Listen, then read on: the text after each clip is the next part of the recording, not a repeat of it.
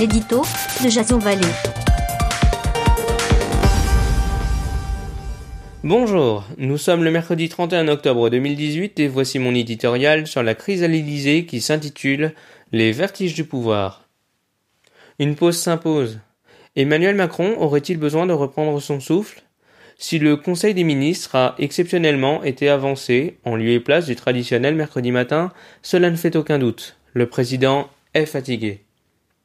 Une hyper-présidentialisation qui, au-delà d'user ses plus proches conseillers, traduit un manque criant d'incarnation au sein de sa majorité.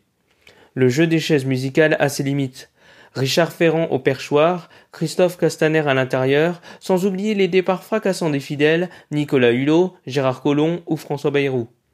Vous obtenez ainsi de facto une rentrée catastrophique, ponctuée de couacs et petites phrases à laquelle nous assistons désemparés depuis plusieurs mois le tout accentué par l'affaire Benalla, aboutissant à une dégringolade du chef de l'État dans les sondages d'opinion. Certes, les voyantes sont pour l'heure qu'à l'orange, mais il se dit à Matignon que sa surexposition et son obsession du détail commencent à agacer l'entourage du Premier ministre. Le maître des horloges semble découvrir la solitude du pouvoir.